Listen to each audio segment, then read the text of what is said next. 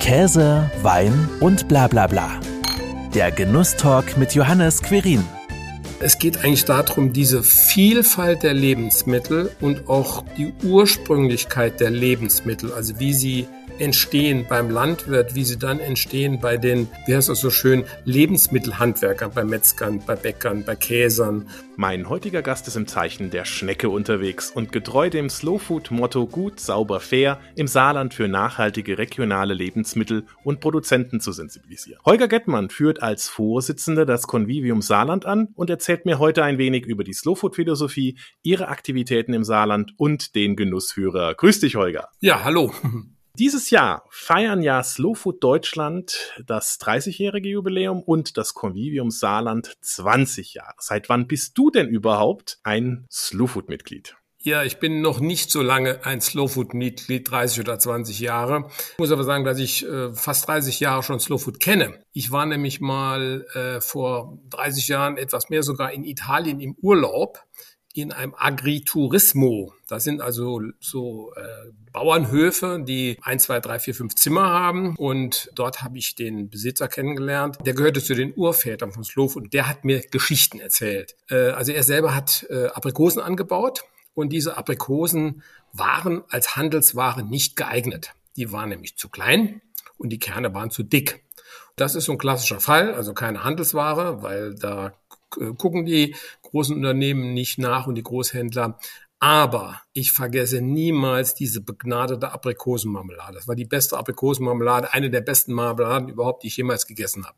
Der hat als erzählt, wie damals äh, Slow Food begann, äh, auch wie es zu dem Namen kam. Das war nämlich eine Protestbewegung gegen die Philosophie von, von McDonald's tatsächlich, als die in Rom das erste McDonald's eröffnet haben, haben so italienische, norditalienische Kommunalpolitiker und äh, Bauern, die haben dagegen protestiert, weil sie gesagt haben, das ist eigentlich der Punkt. Es kann nicht unser Ziel sein, dass alles auf der Welt gleich schmecken soll, wie eine Philosophie von, von beispielsweise McDonald's nicht nur ist, zu sagen, sie wollen, dass der Burger in Moskau genauso schmeckt wie in Peking und in New York. Aber die Bauern waren ganz anderer Meinung und das ist eigentlich der Ursprung von, von der Slowfood-Philosophie. Ich wusste damals nicht, dass es äh, Slowfood schon in Deutschland geben wird. Das habe ich dann erst äh, einige Zeit später mitbekommen und bin dann auch irgendwann eingedreht. Wir stecken ja da auch schon mittendrin in der Philosophie von Slowfood. Gut, sauber, fair ja. ist ja quasi so mit drei Schlagworten auch alles zusammengefasst. Aber vielleicht ja, kannst ja, du da ja. auch noch mal ein bisschen mehr dazu erzählen. Ja, also gut, sauber, fair ist so die schöne Zusammenfassung. Ähm, also ich habe es ja eben schon so ein bisschen angedeutet. Es geht eigentlich darum, diese Vielfalt der Lebensmittel und auch die Ursprünglichkeit der Lebensmittel, also wie sie entstehen beim Landwirt, wie sie dann entstehen bei den, wie heißt das so schön, Lebensmittelhandwerkern, bei Metzgern, bei Bäckern, bei Käsern und so weiter und so fort. Also auf die Ursprünglichkeit und auf die Vielfalt halt zu schauen und einen Gegenpunkt zu setzen gegen diese Trend, der überall da ist, dass alles äh, viel besser läuft, wenn, wenn die ganzen Getreidefelder mit, mit Mais und demselben Weizen voll sind. Das ist natürlich äh, fatal für die Welt und äh, es ist also genau das, was Slow Food nicht will. Aber um mal konkret zu sagen, also gut, sauber, fair, mal so zwei, drei Beispiele. Also gut heißt, es sollen eigentlich Lebensmittel äh, sein, die einen Geschmack haben. Also wie ich schon vor den Aprikosen erzählte. Es gibt halt, wenn man sich auch darauf einlässt, Äpfel. Also es gibt so sechs, sieben Äpfelsorten üblicherweise in den großen Geschäften. Aber es gibt ja eine Mordsvielfalt. Es gibt hunderte von Apfelsorten. Also ist das gut. Das sauber ist ein Punkt. Bleiben wir mal bei den Äpfeln. Wieso muss ein Apfel äh, einzeln poliert werden, teilweise mit Wachs überzogen werden? Wieso muss, muss alles gespritzt sein? Wieso muss, äh, muss da so eine, eine Unmenge von zusätzlichen Aromen, jetzt nicht bei Äpfeln, aber bei anderen Sachen, äh, von, von Zusatzstoffen da rein? Das ist alles gar nicht notwendig. Und wenn man eine Vielfalt hat, dann ist es auch so, wenn es Schädlinge gibt oder sowas, klar, da wird mal eine einzelne Sorte attackiert und äh, auch mal leer gefressen. So, und dann das Fair, das ist was, was mich im Moment gerade sehr umtreibt. Es geht einfach drum, äh, dass also alle, die an dem Herstellung und Lebensmittelprozess äh, Beteiligten, dass eigentlich mit den fair umgegangen wird. Also es umtreibt mich mal beispielsweise, das hat jetzt mal mit Regionalität nichts zu tun, aber Orangen. Also wir haben hier keine Orangen in unserer Region. Also wenn wir Orangen wollen, dann müssen wir die aus anderen Ländern bestellen. Wenn ich also hingehe und kaufe in einem großen Supermarkt Orangen, dann landen also von dem, was ich da bezahle, 15 bis 20 Cent bei den Bauern in Spanien, in Italien und wo auch immer. Das ist nicht auskömmlich. Damit äh, bezahlen ihre Leute nicht gut, sie können selber nicht überleben und sie können auch nicht die Plantagen äh, halt so in Schuss halten, wie das sein muss. So, wenn ich tatsächlich aber bestelle bei Höfen, die selbst oder, oder Plantagen, die selbst vermarkten, äh, dann bezahle ich hier für Bio-Orangen jetzt 2,80 3 Euro, 3,20. Das ist teilweise noch weniger als für bestimmte Bioprodukte, die hier bezahlt werden müssen und sie schmecken ganz anders. Es ist auch eine Vielfalt. Da kommt übrigens dann dazu, das ist im Dezember sind die Orangen anders als jetzt sind. Jetzt läuft so die Orangenzeit aus. Aber da ist so ein Punkt mit fair. Die ganzen Menschen, die da beteiligt sind, also was ich eben schon sagte, die Landwirte und auch die Erntehelfer, äh, die können dann halt anders bezahlt werden als äh, die, die beispielsweise Almeria, das ist so die große, der große Bereich, wo viele Lebensmittel, viele Gemüse für uns hier entstehen, die dann im Supermarkt äh, verkauft werden. Dort arbeiten Leute zu sklavenähnlichen Verhältnissen.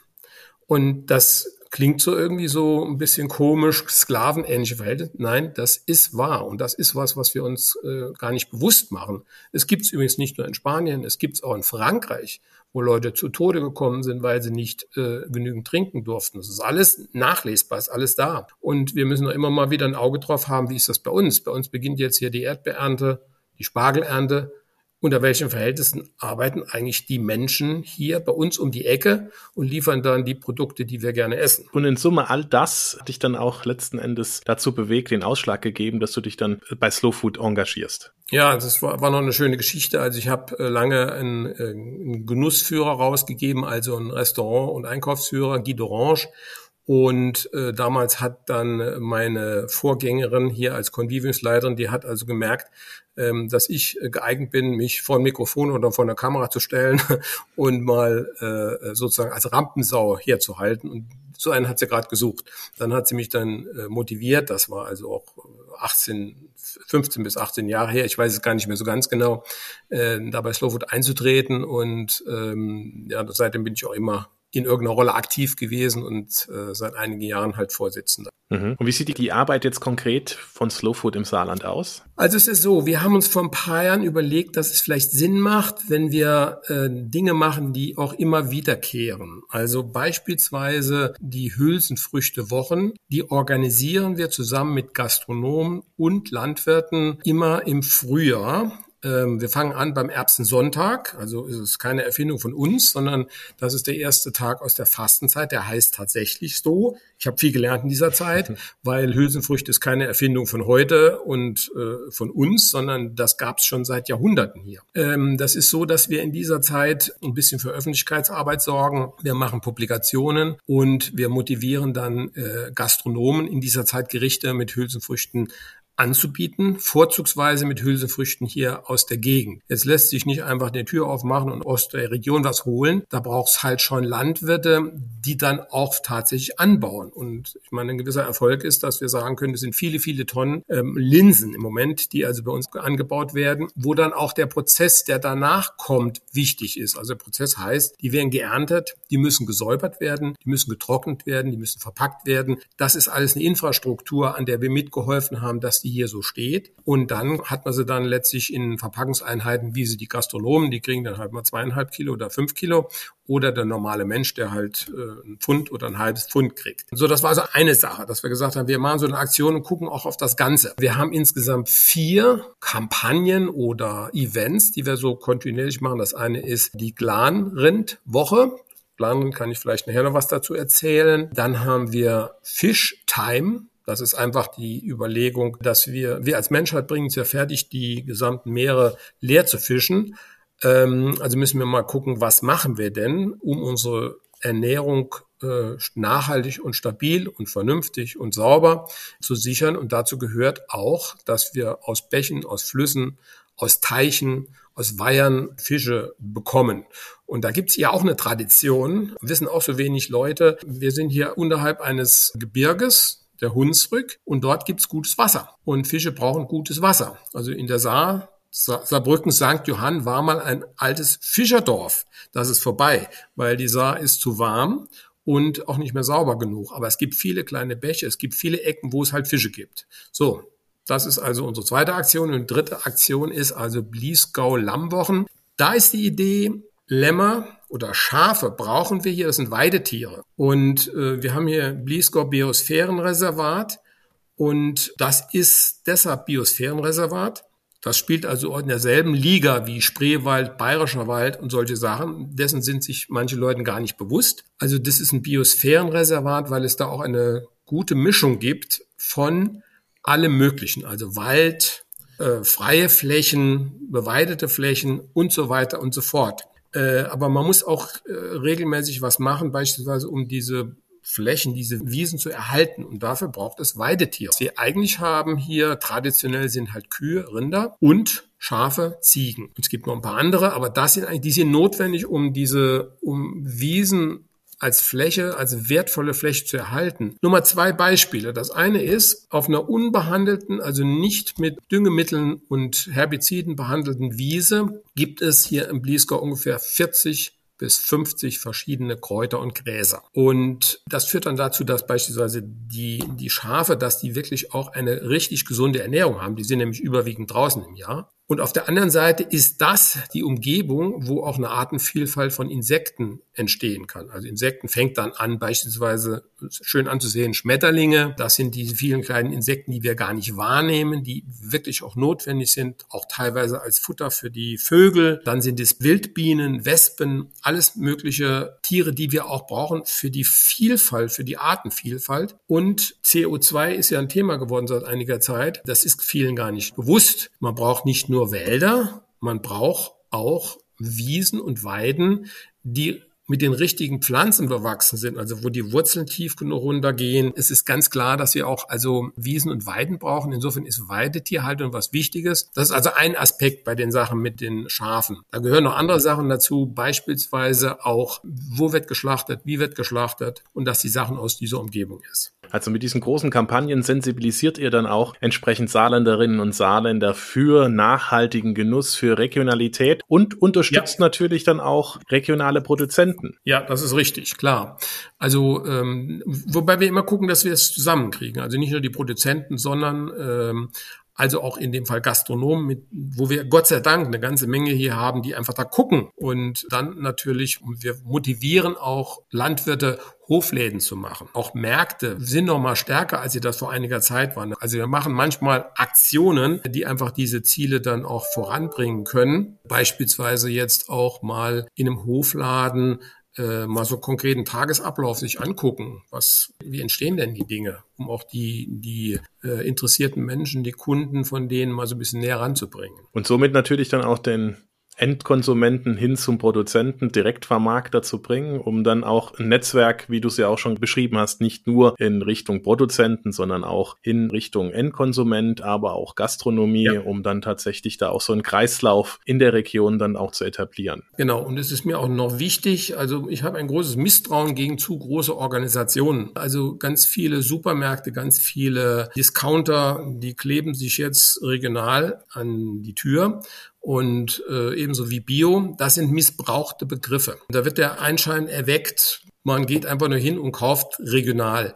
Es gibt halt nicht immer alles regional. Regional ist immer saisonal und wenn bestimmte Sachen nicht mehr da sind, dann gibt sie nicht. Wenn sie dann doch in einem äh, großen Discounter oder im Supermarkt angeboten werden, ist was faul. Also beispielsweise, wenn also irgendwie ein, ein großer Supermarkt einen Vertrag mit irgendwelchen Landwirten macht, wo dann drin steht, du lieferst mir das und das, wenn ich das abrufe und wenn nicht, musst du eine Vertragsstrafe bezahlen dann macht der manchmal Sachen am Ende, dass er irgendwo guckt, wo kriegt er denn äh, das Produkt, was er zu bringen verpflichtet ist. Wo kriegt er das denn her? Und das ist dann überhaupt nicht mehr regional. Da ist doch viel ehrlicher und viel klarer, wenn der äh, in, in der Metzgerei, in der Käserei, im Hofladen mit Gemüse sagt, die Ernte war schlecht, haben wir jetzt gerade nicht. Und das ist was, äh, ich denke, die, dieses Bewusstsein darüber, dass regional halt nicht einfach Tür auf, nicht hole was, sondern dass das irgendwie entsteht. Das ist uns auch ganz wichtig und deshalb auch immer der Kontakt direkt hin zu den Produzenten selber. Das wäre jetzt Regionalität für dich. Was ist denn Nachhaltigkeit für dich in so einem Prozess? Ja, was ist nachhaltig? Also nachhaltig, ich denke, das ist äh, immer eine Sache des Kreislaufs. Ne? Es gibt auch natürliche Kreisläufe, also ich komme noch mal kurz auf die Schafe. Äh, wenn die draußen sind, dann kommt irgendwann im Winter die Zeit, wo die halt für zwei Monate, drei Monate, je nachdem rein, äh, kommen. Und äh, dann ist auch eine Zeit, wo geschlachtet wird weil auch nicht ausreichend Futter da ist oder es muss äh, abgestimmt sein. Und das ist halt schon eine nachhaltige Sache. Dann, dass dann das entsteht und dass nicht Osterlämmer gemacht wird. Also manche Leute stolpern über den Begriff Lämmer. Also Osterlämmer, wenn dann Tiere mit äh, sechs Wochen geschlachtet werden, das ist auch nicht meins. Das finde ich nicht so prickelnd. Aber das andere sind Tiere, die dann halt in der Saison vorher äh, also wenn die Saison zu Ende geht, zur Verfügung stehen. Also es ist, ist auch so ein Punkt von Saisonalität. Ähm, es ging ja um Nachhaltigkeit. Also ich denke, nachhaltig ist auch, wenn insgesamt Kreisläufe stimmen. Und zu diesen Kreisläufen, ich habe das eben schon mal gesagt, gehört auch die Sache mit, mit der Artenvielfalt. Und wir müssen um Artenvielfalt kämpfen. Ist es ganz vielen Menschen nicht bewusst, dass beispielsweise die Artenvielfalt, was so äh, Gemüse und Getreide und Obst angeht, dass die immer geringer wird, dass die immer reduzierter wird, weil es ist die Tendenz von großen Unternehmen ähm, zu gucken, dass sie im Besitz von dem Saatgut sind dass das niemand weiterverwenden kann. Das war in früheren Zeiten hat Landwirtschaft einen Austausch gehabt, wo also immer ein gewisses Saatgut gemacht wurde. Bleiben wir mal bei Kartoffeln. Also die kleinen Kartoffeln wurden dann gesammelt und das waren die Setzkartoffeln fürs nächste Jahr. Dann gab es dann so eine, eine Faustregel, also eins zu zehn. Also von einer Saatkartoffel gab es dann zehn neue Kartoffeln. Und wir haben im letzten Jahr haben wir uns mit dem Thema Kartoffeln mal beschäftigt. Da verschwinden Arten und äh, nachhaltig ist, wenn es halt ein Riesenspektrum gibt. Äh, und dann gehört aber auch dazu, dann nochmal ist man nochmal bei den Kunden zu sagen, ähm, es gibt nicht nur vorwiegend festkochend und alles andere gibt's nicht. Es gibt Verschiedenes. Zur Regionalität gehört auch dazu, und das ist auch dann Nachhaltigkeit, dass man guckt, was gibt's denn? Und was mache ich damit? Dass ich nicht mehr einfach ein Rezept irgendwo raushole und koche dann irgendwas und egal wo es herkommt, Hauptsache ich kann mein Rezept dann richtig machen, sondern dass man flexibel ist, dass man dann auch guckt, was ist da? Wenn man dann genau hinguckt, sieht man auch, wie toll das ist. Und da gibt's ja natürlich dann auch nochmal regionale Unterschiede vom Geschmack her, weil natürlich dann auch jedes Gemüse entsprechend ja auch ja. nochmal ganz anders schmeckt. Wir haben ja hier bei uns auch eine unglaubliche Vielfalt von Böden. Wir haben ja hier, also früher Kartoffeln, die waren, äh, da gab es viele, die kamen aus der Homburger Gegend, das war halt Sandboden. Äh, und dann gibt es Regionen, wo, wo die viel kalkiger sind. Also im Bliesgau auch, aber auch in anderen Regionen. Das ist sehr interessant, wenn man das mehr geologisch guckt. Aber ich bin ja jetzt nicht als Geologe unterwegs, sondern gucke, dass das geschmacklich ganz unterschied ist. Ich habe in Liesdorf, das ist so in dem in der alten Gemüsegegend des Saarlandes, äh, da war ich mal bei einem Biolandwirt, der hat seine Pflanzplanung da war ich ja von den Socken. Der hatte also wirklich äh, zwölf verschiedene Sorten Karotten. Äh, der hatte ebenso viele verschiedene Sorten Fenchel. Hat also genau hingekriegt, auf welchem Boden, in welcher Phase der das entsprechend ähm, angepflanzt und geplant. Wirklich, der saß am Computer, hatte ein riesen Tableau, wo er das alles geplant hat. Und der fand das auch schade. Ich finde es auch schade, dass die Leute es, die Leute es kaum merken. Die kaufen Karotten bei ihm. Die wissen gar nicht, Momente mal, das ist eigentlich die Karotte, äh, die ist jetzt gerade besonders süß, ne? oder die, die eignet sich als Lagerkarotte viel besser. Übrigens, ähm, ich bin ja ein großer Fan der äh, Gourmet-Küche. Also es gibt einen hochdekorierten Koch äh, in Saarlouis, das ist der Martin Stopp, der in seinem großen, großen Gourmet-Menü auch immer mit Karotten experimentiert hat. Und der hat dann also beispielsweise eine alte Tradition, dass halt bestimmte Karotten zu bestimmten Zeiten nochmal gelagert werden konnten im Sand, im Boden, obwohl sie fertig waren. Äh, da hat der mit experimentiert. Ich weiß noch genau, dass ich einmal bei ihm war und mich mit ihm unterhalten habe. Hat er gefragt, wie ich das Menü fand. Und dann habe ich gesagt, prima, aber das mit den Karotten, das hat mir nicht gefallen. Das hat ihn ein bisschen gekreppt. Aber dahingehend, dass er, war sich klar, dass das noch nicht so war. Und ich habe dann viele Monate später das Ganze nochmal gegessen. Da habe ich gesagt, ich küsse dir die Füße. Das da war geil. Also Sag's mal so, ganz äh, klardeutsch, ja. Und dann war die Karotte auf den Punkt. Ja, die war wirklich auf den Punkt. Die Geschmacksvielfalt, du hast es ja jetzt gerade auch erwähnt, spielt ja bei Slow Food auch eine große Rolle. Ja, ja. Die Arche des guten Geschmacks gibt's ja da. Die hängt ja auch da sehr stark mit, mit dabei. Erklär doch mal auch noch mal kurz, was ist denn genau die Arche des guten Geschmacks? Es gibt viele Konstrukte bei Slow Food. Das eine ist die Arche des guten Geschmacks. Das ist die Idee zu sagen, wir suchen uns also Lebensmittel raus, die besonders sind, die oft vom Aussterben bedroht sind und die gerade in eine Region gehören, wo man nicht sagen kann, die gibt's genauso in Sachsen und in Bayern. Und das wird dann äh, symbolisch in die Arche des guten Geschmacks geholt. Wir haben hier in der Region leider nur einen Passagier. Wir hatten nur einen zweiten vorgeschlagen, das war nämlich eine Rebsorte. Das wurde aber dann nicht gemacht, weil es diese Rebsorte tatsächlich in Sachsen auch noch gibt. So, aber was es gibt, ist das Glanrind. Eine klassische, wunderschöne Geschichte. Das wurde also im 18. Jahrhundert, wurde das auf fürstlichen Verdikt äh, hin, wurde das gezüchtet weil man gesagt hat, wir brauchen eine Rasse, die hier an die Region, an dieses raue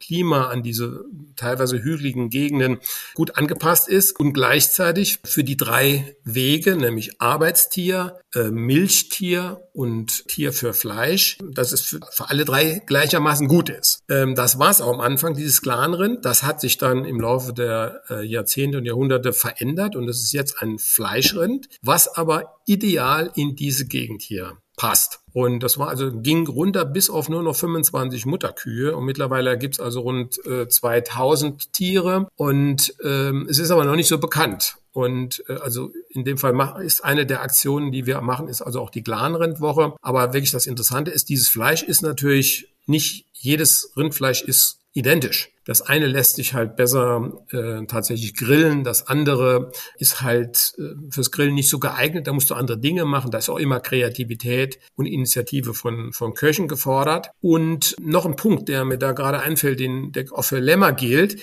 es gibt ja nicht nur die edlen Teile, also auch muss ich jeden Tag Fleisch essen. Das ist ja eine Frage, wo, wo ganz viele Leute dann irgendwie Steak oder Schnitzel oder sonst was im Blick haben. Das ist ja alles Käse. Es gibt noch Menschen, die begegnen immer wieder, die noch Hausschlachtungen erlebt haben, wo dann klar war, welche Schritte es alles gibt und welche feinen Sachen es gibt. Ich selber mag ja Blutwurst, stoße da bei vielen Leuten auf Unverständnis. Aber es gibt ganz viele, also außer Blutwurst auch noch Würste, die eine gute Verarbeitung von den nicht ganz so prominenten Teilen sind. Ich rede auch nicht von der saarländischen Lyonerwurst, die ist mir ein Graus. Mein äh, Großvater war noch Metzger und mein Onkel auch. Ich war sehr gern bei ihm in der Wurstküche und der hat dann immer den Kopf geschüttelt und hat gesagt, wenn wir früher Wurst gemacht haben, ist was übrig geblieben. Heute bleibt nichts mehr übrig.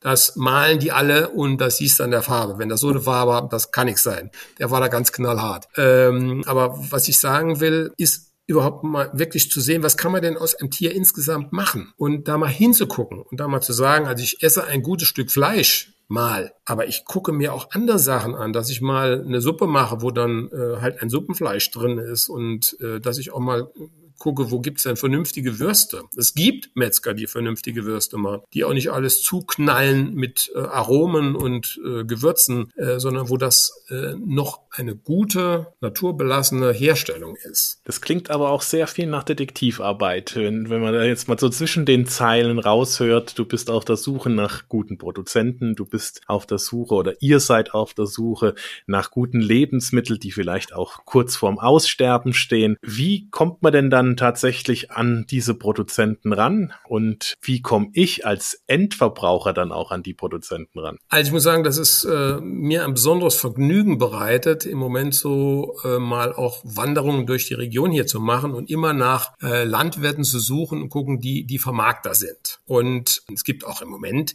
immer mehr Vermarkter. Es gibt diese Einrichtung des Regiomaten. Also so wird das genannt. Das ist im Grunde genommen ein Automat, wo dann die Produkte, sei es Eier, sei es Milch, sei es andere Sachen, äh, Gemüse angeboten werden. Und da kann man sozusagen 24 Stunden am Tag, sieben Tage die Woche, einfach dorthin gehen, Geld reinwerfen und es rausziehen. Da gibt es so viele kleine Sachen, wo, wo äh, Landwirte halt entsprechend pfiffig geworden sind und Möglichkeiten nutzen. Und manchmal nicht nur Landwirte, sondern auch der ein oder andere Händler.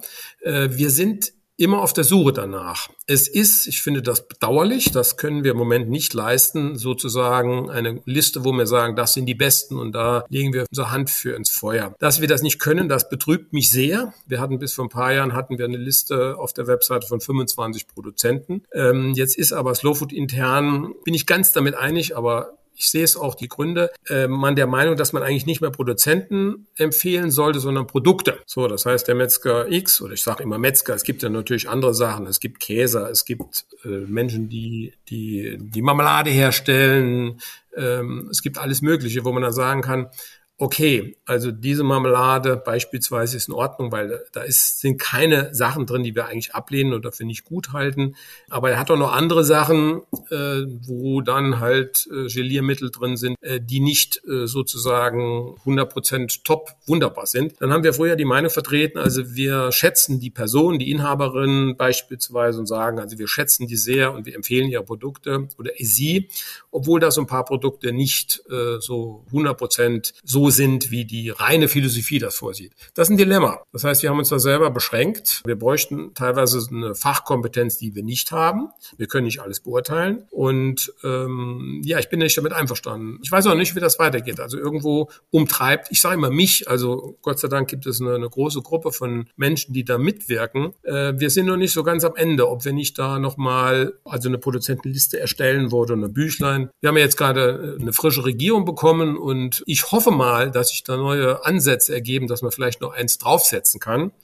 Ähm, das eine oder andere ist vom Umweltministerium, Landwirtschaftsministerium unterstützt worden, aber ich stelle mir da noch ein bisschen mehr Power vor für die Zukunft. Vielleicht kommt da ein richtig guter Genussführer für Produzenten raus. Mal schauen. Ja, Genussführer ist auch ein gutes Stichwort. Nicht für Produzenten, sondern es ist ja ein Restaurantführer von Slow Food. Ja. Das sind auch ein paar äh, Restaurants, logischerweise aus eurem Convivium mit dabei. Wie prüft ihr denn mögliche Restaurants? Was für Kriterien setzt ihr da an? Und wie viele Restaurants gibt es denn überhaupt im Saarland, die dort drin aufgeführt sind? Ja, also fangen wir mal hinten an. Es sind zehn im Moment. Wobei man es ganz genau gibt, ist eins außer außerhalb des Saarlands, aber das äh, stört uns nicht weiter. Es ist so, dass wir mit denen in Kontakt sind und auch gucken, arbeiten sie so, wie wir uns das vorstellen. das heißt wirklich regionale Produkte. Regionale Produkte in dem Sinn, du musst in Beziehung sein mit deinen Lieferanten. Äh, also mal ein anderes Beispiel. Es gibt eins, die Mühle in äh, Ottweiler, den wurde dann beispielsweise angeboten äh, von den Jägern. Da gibt's eine, eine Rotte von, von kleinen, von, von jungen Wildschweinen, die können alleine gar nicht überleben. Die müssen wir jetzt schießen. Nehmt ihr die? Und dann muss der dann halt sagen, okay, ich habe eigentlich ein ganz anderes Konzept für meine nächsten Sachen, aber ich nehme die. Oder genauso Pilze, genauso bestimmte andere Sachen, wo dann der, der Landwirt dann kommt und sagt, ich habe was, willst es haben. Äh, da gibt's viele schöne Geschichten. Also das ist was, man muss sich auf seine äh, Lieferanten einstellen und dann muss es natürlich auch gut sein. Also es gibt da immer mal wieder Restaurants, die haben auch gelegentlich welche rausgenommen, wo wir sagen, also äh, das ist vielleicht ein gutes Produkt, ein Bioprodukt, aber auch gute und Bioprodukte kann man verhunzen. Äh, dann nehmen wir die Empfehlung zurück oder unterbrechen die mal. Also mit vielen von denen, die wir empfehlen, machen wir also auch unsere Aktionen zusammen. Also die meisten tauchen in irgendeiner Weise auf. Nicht alle, weil es passt nicht immer von, äh, von dem, wie das äh, so ist. Also aber gute Produkte, regionale Produkte, ein Bewusstsein für unsere Philosophie und durchaus auch Bereitschaft, solche Aktionen mal mitzumachen. Wie läuft uns so ein Testabend ab? Wie muss ich mir das vorstellen? Sehr wahrscheinlich, du hast ja auch schon so durchklingen lassen, manchmal isst man dann auch nicht so gut. Ja, ich meine, das, das Dilemma kenne ich aus der Zeit, als ich den Gourmetführer gemacht habe. Ähm, es ist immer einfach, irgendwo hinzugehen, wo man wunderbar ist. Es ist so einfach, wo man hingeht, wenn man schlecht ist, das war dann halt schlecht, ne? Und dann wird's schwierig. Äh, wenn man so überlegen muss, wie ist denn das zu beurteilen? Da ist jetzt gerade kein Koch da äh, oder der Standardkoch ist gegangen. Ist das eine Übergangsphase? Das ist ganz schwierig. Wie so ein Abend abläuft, das hat sich verändert im Laufe der Jahre. Also es gab früher mal nur zwei, drei Leute, die ganz gezielt äh, auch in Kontakt mit, mit Restaurants waren. Im Moment machen wir Folgendes, dass wir äh, mit größerer Gruppe einmal im Monat einfach essen gehen und uns auch dann so austauschen und dann sagen, also wir gucken dann oft, dass wir eine Vielfalt kriegen und dann gehen wir auch ins Gespräch mit den Gastronomen, also vielleicht nicht immer an dem Abend, wenn es nicht passt und sagen mal, wo hast du denn deine Sachen her und was willst du überhaupt? Ich meine, wir wollen niemand unsere Philosophie aufzwingen. Äh, wenn das ein Bistro ist oder ein Szenenlokal mit, die nur Flammkuchen machen wollen, dann sollen sie das machen. Aber es ist nicht das, was wir empfehlen wollen, äh, als jemanden, der unsere Philosophie da auch mitträgt. Ja, und dann äh, wird dann schon mal diskutiert und ähm, da muss man eine Entscheidung treffen. Äh, also da gibt's viele Sachen, die einfach Spaß machen und wo es uns auch Spaß macht, dann nochmal was damit zu tun. Und das merkt man auch, dass du da mit Spaß und mit Leidenschaft bei dem Thema Slow Food im Saarland voll mit dabei bist. Ein herzliches Dankeschön an dich für diese Einblicke in den saarländischen Slow Food Kosmos. Ja, sehr gerne. Hat das war Käse, Wein und bla bla bla der Genusstalk mit Johannes Quirin. Dir hat dieses Gespräch gefallen? Dann abonniere den Podcast, um keine neue Folge zu verpassen. Bis zum nächsten Mal.